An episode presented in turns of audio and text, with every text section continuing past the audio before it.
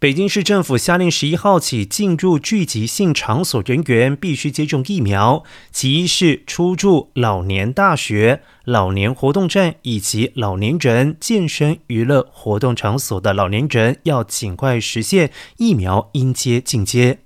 二是进入线下培训机构、图书馆、博物馆。电影院、美术馆、文化馆、体育场馆、健身场所、演出娱乐场所、网吧等人群聚集场所的人员也必须要接种疫苗。其他限流预约场所优先安排已经接种疫苗人员。不过，此规定引发热议，众多中国网友批评此举不但影响生活，也违背知情同意自愿的疫苗接种原则。